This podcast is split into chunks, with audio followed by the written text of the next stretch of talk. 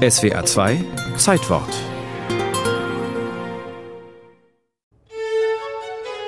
Maria Theresia ist am 20. Oktober 1740 noch eine unerfahrene Prinzessin, eine 23-Jährige, die gerne Nächte durchfeiert, das Zocken liebt, neuerdings aber etwas solider lebt. Denn sie hat ihren Traumprinzen geheiratet und schon die ersten drei Kinder geboren. Der jungen Frau fliegen allerdings bald die Kanonenkugeln um die Ohren. Die Nachbarländer haben ihrem Vater zwar vor dessen Tod zugesichert, die weibliche Erbfolge anzuerkennen, doch davon wollen sie nun nichts mehr wissen.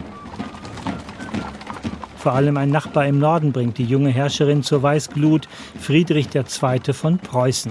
Friedrich genannt der Große. Das böse Tier, das Ungeheuer.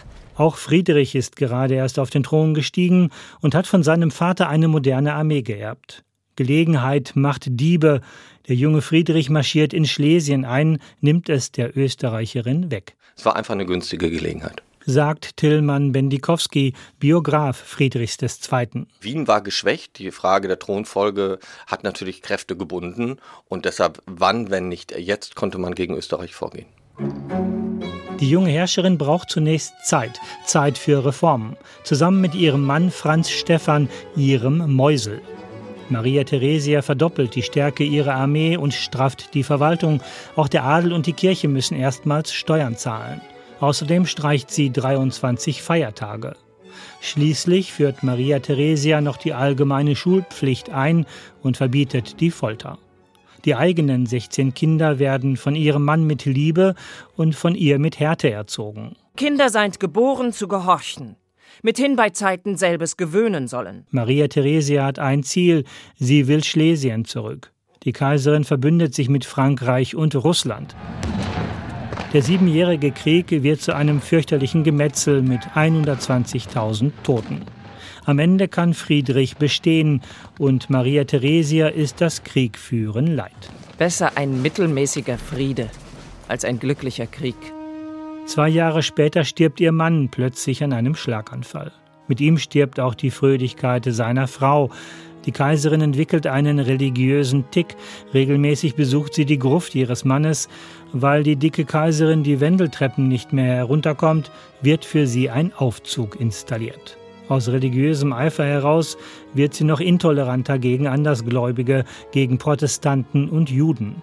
Ihr Erzfeind Friedrich in Preußen nimmt die fleißigen Flüchtlinge mit offenen Armen auf. Und wenn Türken und Heiden kämen und wollten das Land bevölkern, so wollen wir ihnen Moscheen und Kirchen bauen. Ein jeder kann bei mir glauben, was er will.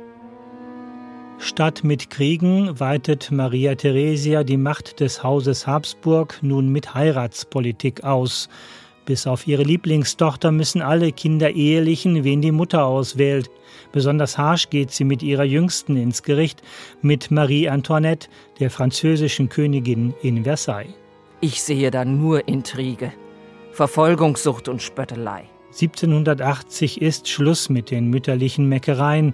Die Kaiserin fühlt ihr Ende kommen und arbeitet noch bis wenige Stunden vor ihrem Tod. Jetzt so sehe ich, dass man mit der Gnade Gottes alles kann.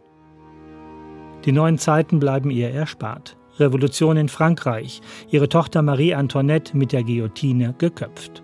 Kaiserin Maria Theresia stirbt mit 63 Jahren. Nach ihrem Tod zollt ihr sogar der große Widersacher Friedrich in Berlin Respekt. Sie hat ihrem Thron und ihrem Geschlecht Ehre gemacht.